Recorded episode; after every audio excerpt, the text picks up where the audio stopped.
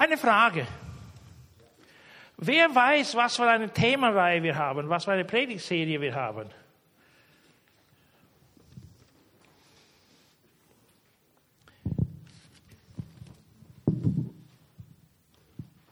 Worüber haben wir vergangene Sonntage gepredigt? Weiß jemand?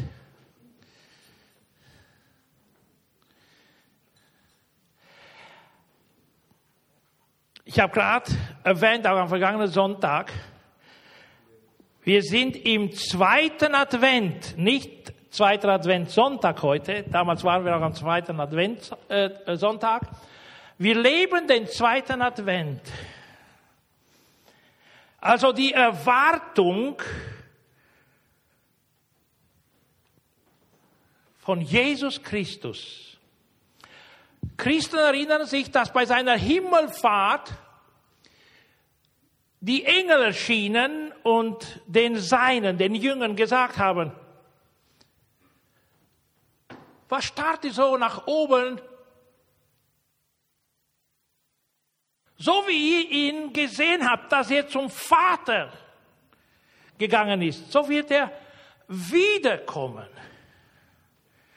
Und dieses ist der zweite Advent, wo wir auf das zweite Kommen von Jesus warten.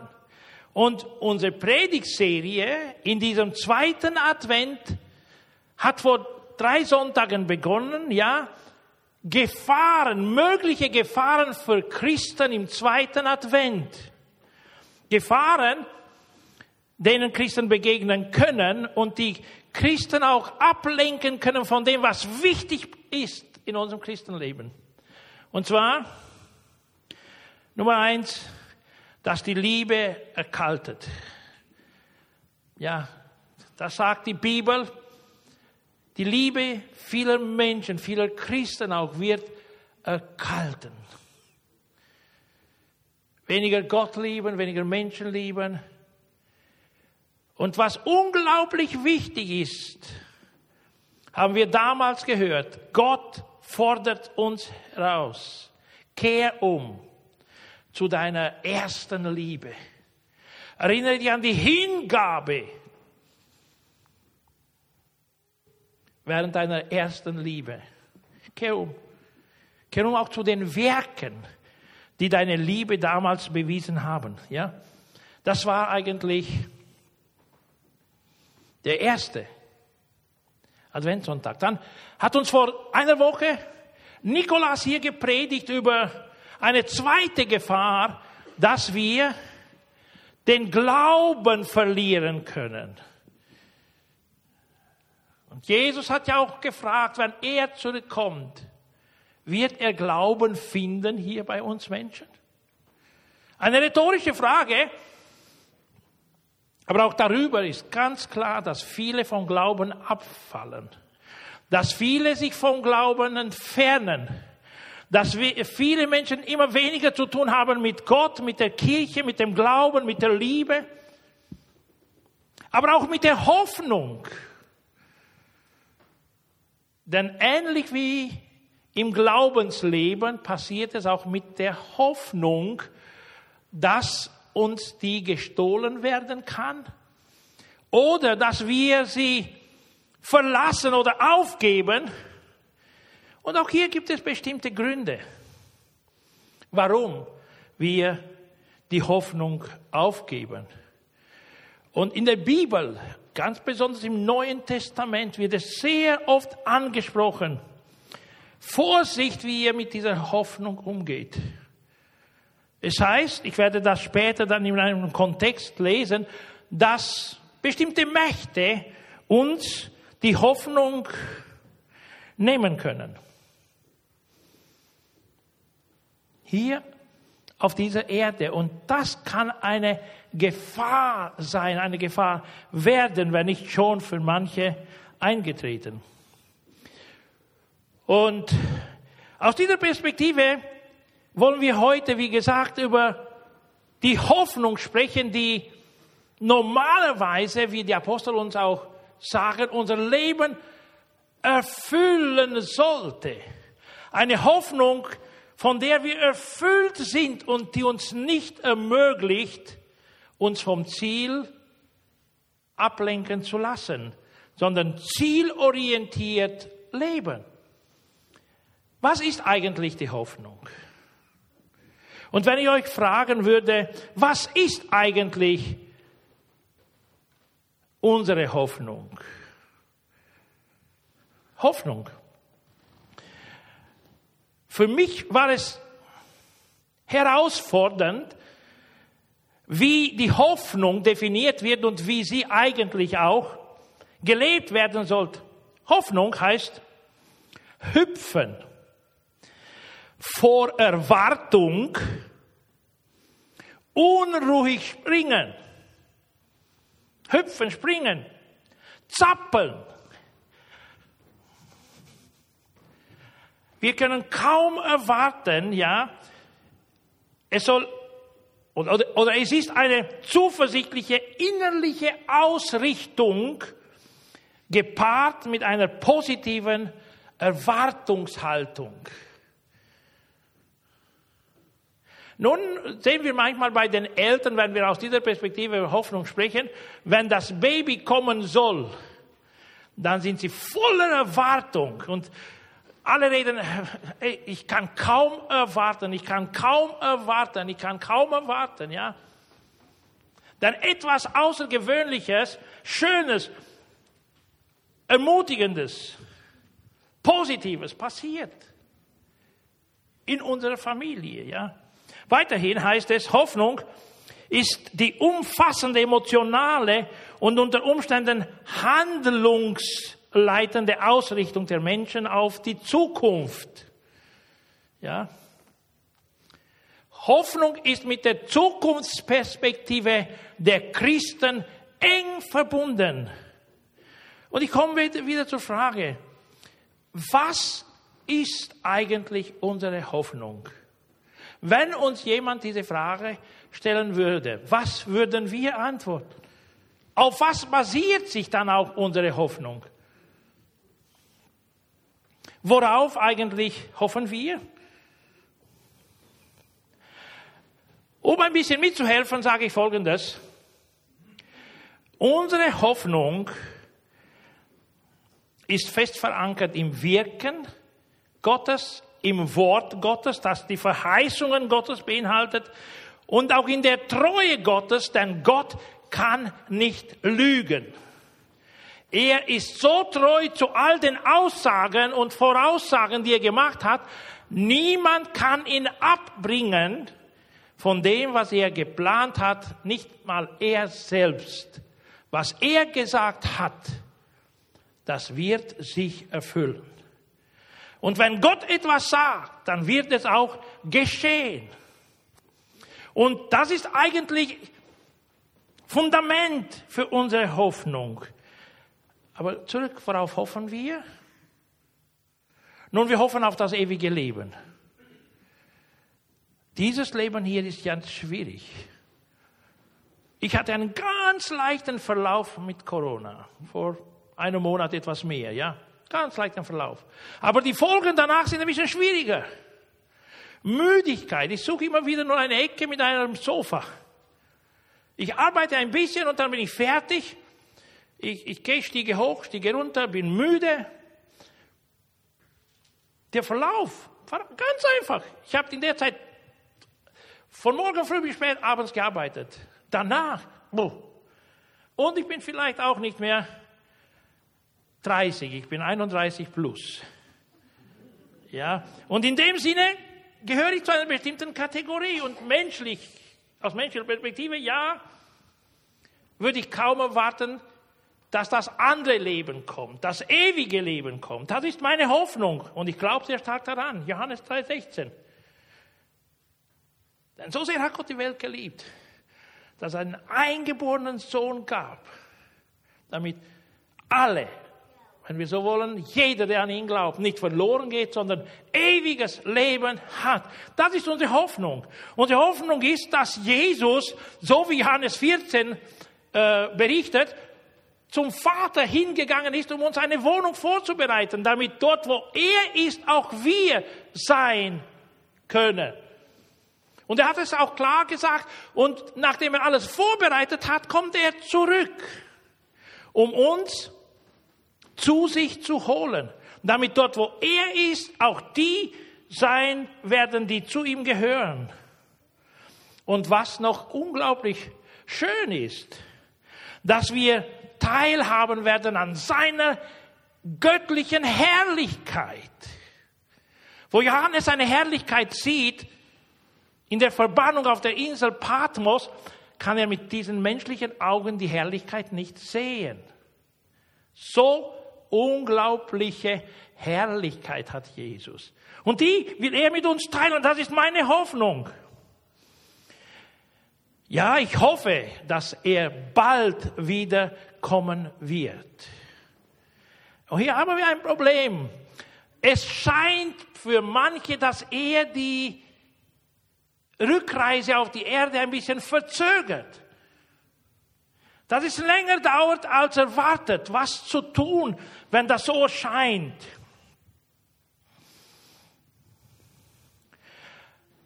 Und ich glaube weiter noch, ich hoffe weiter noch auf eine unglaublich bessere Welt als die, in der ich jetzt und wir jetzt hier leben. Wo keine Lüge sein wird, wo keine Versprechen sein werden, die nicht eingehalten werden, wo keine Sünde mehr sein wird, sondern es wird nur Gerechtigkeit sein, die Liebe Gottes offenbart in allen möglichen Arten. Und das ist meine Hoffnung. Ja, und das bewegt mich innerlich. Auch wenn wir jetzt in dieser Corona-Zeit leben, habe ich keine Angst. Ich weiß, was auf mich zukommt. Ich bin voller Hoffnung, voller Zuversicht. Und wenn ich auch durch eine Krankheit aus diesem Leben ausscheide, das Leben beende, ich weiß, was auf mich zukommt. Ich weiß, wem ich vertraue, mit wem ich in einer Beziehung lebe und wie ich diese Beziehung mit ihm habe. Und das schenkt mir so viel Vertrauen. Und meine Hoffnung, ja, ich, ich kann das heute hier bezeugen, meine Hoffnung ist lebendig in mir, sie bewegt mich, sie stärkt mich und entfernt aus meinem Leben alles Mögliche an Angst und Furcht. Ich fürchte nichts. Egal, was auf mich zukommen würde. Denn ich weiß, mein Erlöser lebt. Sein Versprechen ist wahr. Er hat so viele Hunderte an Verheißungen gemacht und erfüllt. Und das wird er auch weiterhin tun. Auch wenn die Menschen mh, mal ein bisschen anders denken. Oft auch Christen, ja. Und ich will euch nicht nur so Worte, die ich hier formuliert habe, sagen, sondern ich will euch ein paar Bibeltexte lesen was der Apostel über diese Hoffnung schreiben. Und auch, mit was wir noch zu rechnen haben, sozusagen. Schauen wir mal in Römer 5 Kapitel und die Verse 1 bis 5. Nachdem wir durch den Glauben von unserer Schuld freigesprochen sind, haben wir Frieden mit Gott durch unseren Herrn Jesus Christus. Er hat uns die Tür zu diesem neuen Leben geöffnet. Im Vertrauen haben wir dieses Geschenk angenommen, auf das wir jetzt, uns jetzt gründen. Und mehr noch, wir werden einmal an Gottes Herrlichkeit teilhaben. Diese Hoffnung erfüllt uns mit Freude und Stolz dass der allmächtige Gott, der auf dem Thron der Schöpfung sitzt, an uns denkt und, uns seine Herrlichkeit schenken wird. Das ist unglaublich. Es geht hier nicht um einen Präsidenten von einem besonderen Staat. Es geht nicht um jemanden aus den USA oder aus dem Osten irgendwo, aus Asien oder wie auch immer. Es geht hier um den, der König aller Könige ist, der auf dem Thron der ganzen Schöpfung sitzt und er erfüllt mein Herz mit Hoffnung, mit Freude und darauf bin ich stolz. Doch nicht nur dafür sind wir dankbar, wir danken Gott auch für die Leiden, die wir wegen unseres Glaubens auf uns nehmen müssen. Denn Leid macht geduldig. Und hier haben wir manches zu ertragen. Ganz besonders leiden wir, wenn unsere Freiheit eingeschränkt wird. Dann werden wir wütend und wir werden bereit, auch ein bisschen zu schreien und auch jemanden anzuschreien und ihnen zu sagen, dass das, was Gott uns gegeben hat, nicht berührt werden darf. Die Freiheit, die freie Wahl, selbst zu entscheiden, was ich auch mit meinem Körper mache, ja, würden wir auch zum Ausdruck bringen, mehr oder weniger eines Tages, ja. Denn der Schöpfer hat das Recht über unser Leben, nicht die Menschen, ja. Und trotzdem gibt es dann, oder es kann kommen, ja, das nächste Jahr wir das Gesetz haben, dass alle geimpft werden müssen, ob wir wollen oder nicht.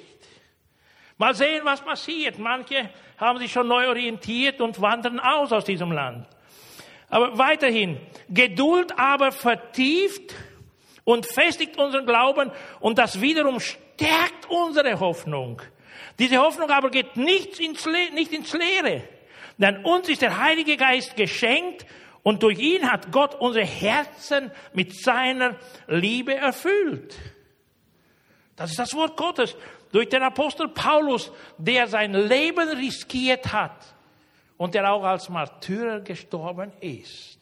Für seine Hoffnung. Und er sagt, ich bin überall in der Welt unterwegs, um diese Hoffnung zu verkünden. Denn es ist unglaublich wichtig zu wissen, was auf uns zukommt. Petrus schreibt auch, 2. Petrus, im dritten Kapitel von 1 bis 13, über was in dieser Endzeit passiert. Und lassen wir unsere Ohren offen und unsere Herzen offen. Schaut mal, was Petrus sagt. Das ist nun mein zweiter Brief an euch, liebe Freunde. Ich wollte euch wieder an so manches erinnern, damit ihr auch in Zukunft aufrichtig und standhaft bleibt. Also eure Hoffnung nicht verliert, nicht aufgibt. Vergesst nicht, was schon die Propheten Gottes vor langer Zeit gesagt haben. Erinnert euch an die Weisungen unseres Herrn Jesus und Retters, Jesus Christus, die euch die Apostel weitergegeben haben. Vor allen Dingen müsst ihr wissen, dass in dieser letzten Zeit Menschen auftreten werden, denen nichts heilig ist. Über alles machen sie sich lustig und lassen sich nun von ihren, nur von ihren Begierden treiben. Von nichts anderes, aber Begierden. Das macht mir Spaß, das verlangt mein Körper, das. Spöttisch werden sie euch fragen, wo ist denn nun euer Christus? Hat er nicht versprochen, dass er wieder kommt? Schon unsere Vorfahren haben vergeblich gewartet. Sie sind längst gestorben und alles ist so geblieben, wie es von Anfang an war. Dabei wollen sie nicht wahrhaben, dass Gott schon einmal durch eine große Flut diese Erde zerstörte. Und er beschreibt dann weiter, dass noch unglaubliche Ereignisse auf uns zukommen, dass diese Erde, dieser, der, der jetzige Himmel verbrennen werden. Mit allem, was drauf ist. Dann sagt der Apostel Petrus weiter, eins dürft ihr aber nicht vergessen, liebe Freunde, was für uns ein Tag ist, das ist für Gott wie tausend Jahre. Und was für uns tausend Jahre sind, das ist für ihn wie ein Tag. Wenn manche also meinen, Gott würde die Erfüllung seiner Zusage hinauszögern, dann stimmt das einfach nicht. Gott kann, und hier Ohren öffnen, Gott kann sein Versprechen jederzeit einlösen. Jederzeit. Es kann heute sein. Es kann morgen sein. Es könnte in die nahe Zukunft passieren. Ja? Gott kann jederzeit sein Versprechen einlösen. Aber er hat Geduld mit euch und will nicht, dass auch nur einer von euch verloren geht. Jeder soll Gelegenheit haben, zu Gott umzukehren. Und das wird erstaunlich sein und für manche erschreckend sein. Sie werden stumm bleiben, dass sie die Gelegenheit, die ihnen gegeben worden ist, nicht ausgenutzt haben, wo sie Gott akzeptieren konnten, zu ihm umkehren konnten.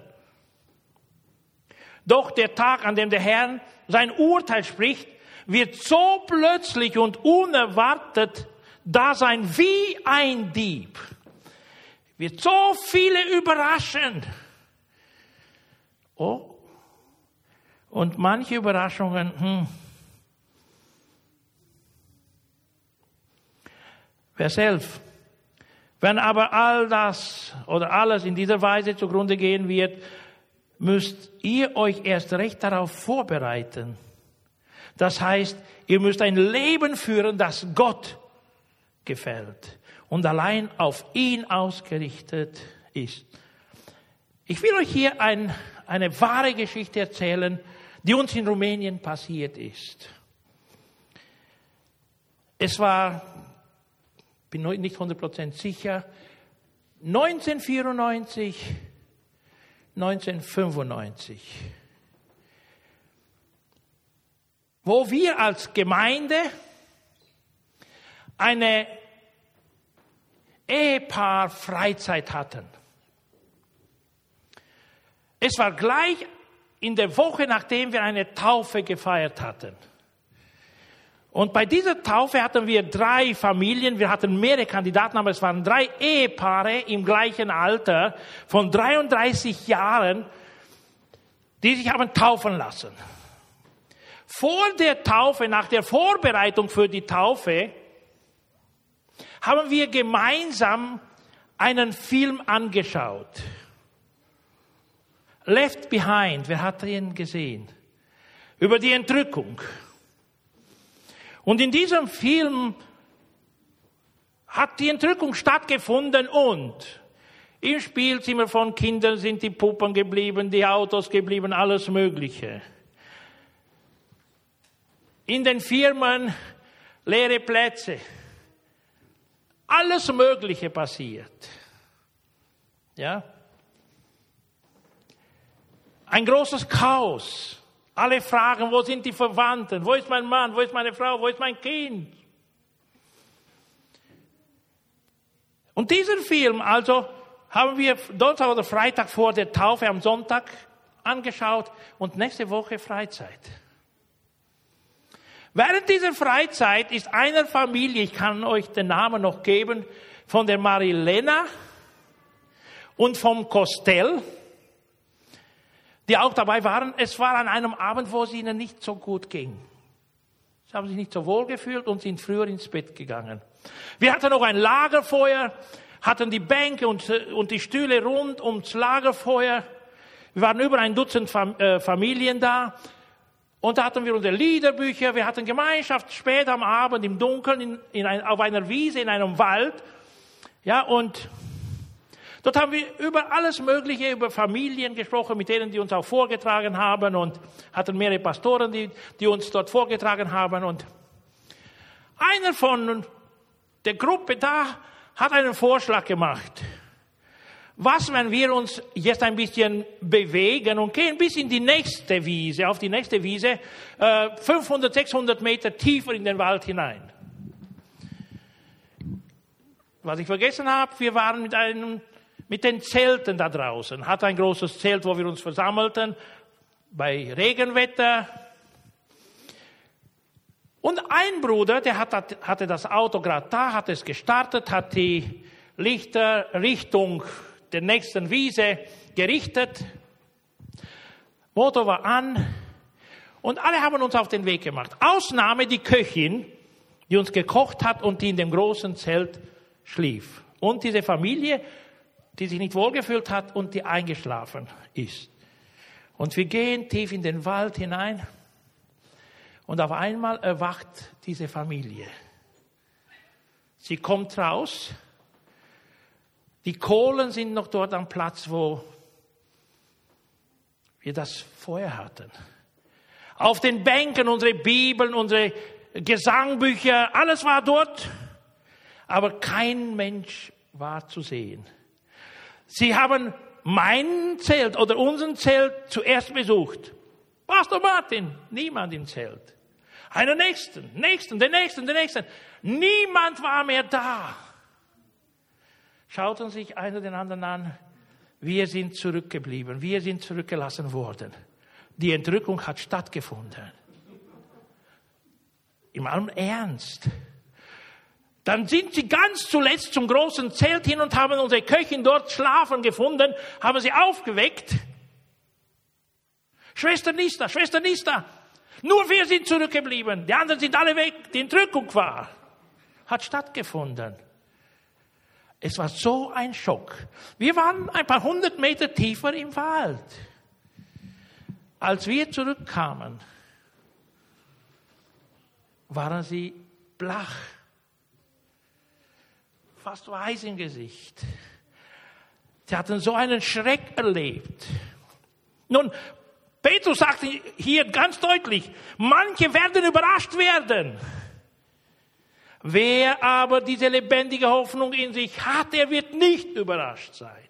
Der wird Teil sein des Events.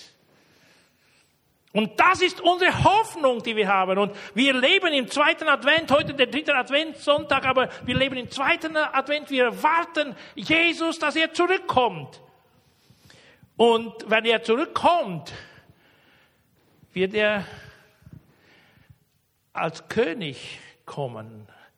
Er wird sich zuerst seiner Gemeinde offenbaren oder wird seine Gemeinde entrücken. Ich werde auch darüber ein Wort lesen aus der Bibel. Aber was ich sagen will ist, wenn er kommen wird, werden die authentischen Christen nicht überrascht sein. Denn die werden auf ihn gewartet haben. Die werden auch im Glauben nüchtern gewesen sein. Für sie wird, wird keine erschreckende Überraschung stattfinden, sondern die unglaublich gehoffte Erwartung wird erfüllt. Und das wird dann das Herz umso mehr mit Freude erfüllen. Wie es dann auch aussehen wird, denn was dann passiert, ich werde diesen Text auch lesen aus dem Thessalonikerbrief, die Toten werden zuerst auferstehen und verwandelt werden. Und dann die, die noch am Leben sind, werden verwandelt werden und werden mit dem Herrn in, in, der, in der Luft sich treffen. Und, und von da an, von dem Moment an, werden sie für immer mit ihrem Erlöser Jesus Christus und bei ihm sein. Und das ist unsere Hoffnung. Aber wie gesagt, kann diese Hoffnung geraubt werden, aufgegeben werden, verlassen werden. Ganz besonders, wenn wenig Geduld ist und wir alles über Nacht haben wollen. Wenn, ja, wir wollen alles jetzt erfüllt sehen, jetzt und hier, jetzt und hier. Das ist eigentlich das, was uns ständig treibt. Und oft auch die Events um uns her, wie auch diese Corona-Krise, kann uns ablenken von dem, was wichtig ist. Wir fürchten um unser Leben, aber die Bibel sagt, wer sein Leben verliert, der kann es gewinnen. Und wer sein Leben behalten will, der kann es verlieren, ganz einfach. Dieses irdische Leben soll uns nicht wichtiger sein als das ewige Leben. Aber wenn wir die Realität anschauen, sehen wir Folgendes wenn es uns gut geht, einen fixen Arbeitsplatz haben, gutes Einkommen haben, Wohlstand, der wächst, der wächst, Gemütlichkeit, kontrolliert unser Leben, dann brauchen wir keinen Gott mehr. Mit unserer Macht schaffen wir es. Wir meistern unser Leben so gut und dann einmal verlieren wir den Arbeitsplatz. Und wenn wir nichts mehr haben und wenn wir auch mit Gott unsere Beziehung nicht gepflegt haben, dann, buh, kann das Erdbeben stattfinden, ja, dann wird unser, wird unser Leben ein bisschen gerüttelt. Und dann ist es schon, kann es schon schwierig werden. Aber ich will weiter. Arbeitsgeber und Arbeitsplatz und Geld und alles Mögliche kann uns unsere Hoffnung nicht oder sollte uns die Hoffnung nicht wegnehmen. Denn schaut mal, eine Krise wie die Corona, ein Virus, kann uns das Ganze auf den Kopf stellen. Oder wir können allen Reichtum besitzen. In zwei Sekunden haben wir gehört, was in dieser Woche, die vergangene Woche in den Staaten passiert ist. So ein Wirbel, so ein Sturm, so ein Tornado, dass er alles verwüstet hat. Hunderte von Menschen gestorben. Zwei Sekunden. Und alles wird uns weggenommen. Auch das physische Leben wird uns weggenommen. Und dann, und danach, wir haben es nicht im Griff, außer wir haben es Gott anvertraut. Dann hat er es im Griff und wir haben es im Griff. Dann wir wissen, an wen wir glauben. Ansonsten kann es schwierig werden. Deshalb ist es unglaublich wichtig, dass wir unsere Hoffnung stark auf ihn setzen, auf ihn schauen und nie nachgeben. Im Kolosser 1, Vers 23 heißt es auch, wichtig ist aber, dass ihr auch weiterhin fest und unerschütterlich im Glauben bleibt. Lasst euch durch nichts davon abbringen. Keine Macht der Erde soll euch die Hoffnung rauben. Niemand. Keine Politik. Egal, welche Art sie wäre. Ob es Demokratie oder Diktatur oder was auch immer sein wird. Nichts soll eure Hoffnung rauben, die Gott euch durch seine rettende Botschaft geschenkt hat. Galater 5,5. Wir aber vertrauen darauf, dass wir durch den Glauben an Jesus Christus von Gott angenommen werden. Er hat uns ja durch seinen Geist diese Hoffnung geschenkt mit ihr erfüllt.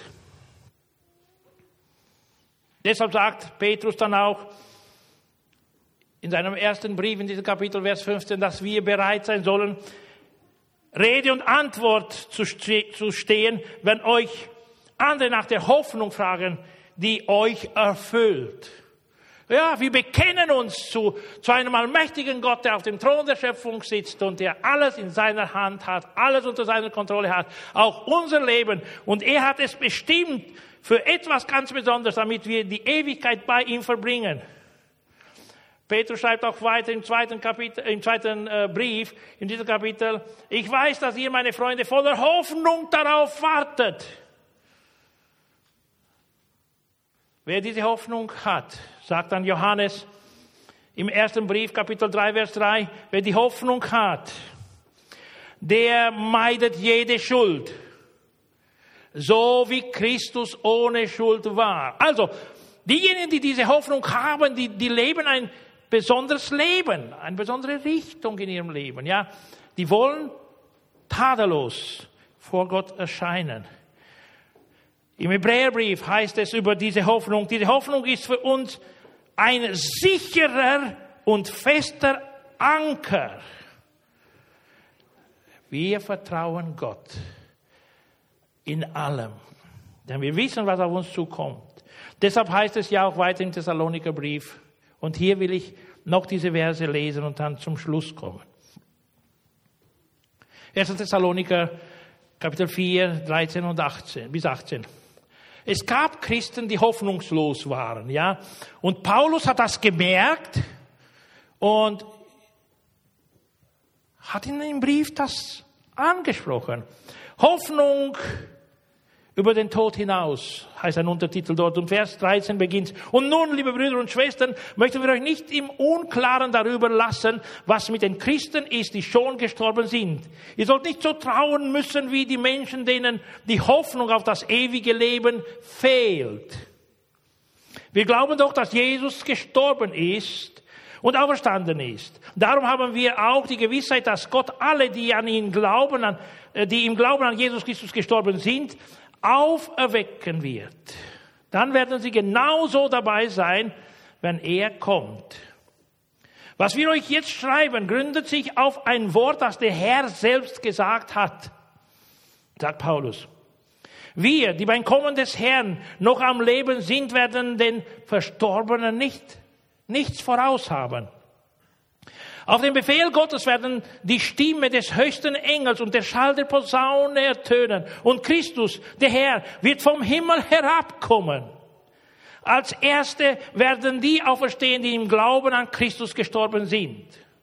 Dann werden wir, die wir zu diesem Zeitpunkt noch leben, mit ihnen zusammen unseren Herrn auf den Wolken entgegengeführt, um ihm zu begegnen so werden wir für immer bei ihm sein. Das ist ein Ereignis, das auf uns zukommt. Mit jedem Tag, der vergeht, ist diese Wiederkunft Jesus nahe, näher. Und wir wollen deshalb voller Hoffnung sein. Und hier Vers 18. Tröstet euch also gegenseitig mit dieser Hoffnung. Und das tue ich heute.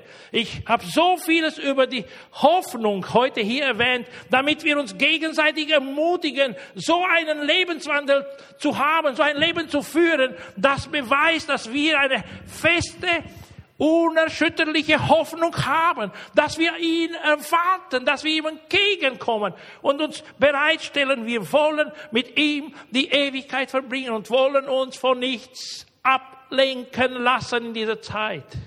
Nicht das Allerhöchste, das wir haben, ist all das, was uns in dieser Hoffnung als Paket zugesagt wurde. Und das ist, wozu ich euch heute ermutige. Lasst uns gemeinsam auf ihn schauen, unsere Hoffnung auf ihn setzen und so ein Leben führen, das vor ihm wohlgefällig ist. Dass er sagen kann, mein liebes Kind, meine liebe Tochter, mein lieber Sohn, dein Wandel gefällt mir. Dass er uns nichts vorzuwerfen hat. Fernhalten von Sünde. Das ist sicher für die Christen gemeint. Aber wenn du vielleicht ein Nicht-Christ bist, dann kann ich dich nur noch einmal ermutigen, so wie Petrus gesagt hat weil er noch so große Geduld hat und will, dass jeder die die Möglichkeit hat, an ihn zu glauben, zu ihm umzukehren. Deshalb scheint es für manche, dass er seine Wiederkunft verzögert. Hey, Gott hat Geduld. Er wünscht sich, dass niemand ins Verderben kommt sondern dass alle Menschen gerettet werden, umkehren zu Gott und eine Beziehung mit Gott aufbauen, damit sie von dieser Hoffnung erfüllt werden und auch die Gewissheit in sich tragen, wenn es einmal zu einem Ende kommt, dann weiß ich, was auf mich zukommt. Dann weiß ich, was mich erwartet. Und ich bitte unseren Herrn Gott allmächtig, heilig, dass er jeden einzelnen von uns für die Stunde noch ausrüstet und vorbereitet. Dass wir ihm in der Luft begegnen, in der Herrlichkeit begegnen und nicht nur vor dem Richterstuhl, wenn er uns abweisen wird oder wenn er Menschen abweisen wird und sagen wird, geh dorthin. Dort ist Qual für immer. Das wollen wir nicht. Ja, wir wollen positiv auch enden. Es gibt eine Hoffnung. Wir erwarten den Herrn Jesus. Wir wollen unsere Hoffnung fest in uns und lebendige erhalten, auf ihn schauen und mit aller Freude auf ihn warten. Er kommt. Er kommt bald, habe ich euch vor zwei Wochen gelesen. Ich komme bald. Und, und die Belohnungen sind bei mir. Ich werde jedem nach seinem Werk, nach seinem Leben belohnen. Auf das warten wir. Lasst uns hinschauen auf Jesus Christus und auf seine Wiederkunft. Amen.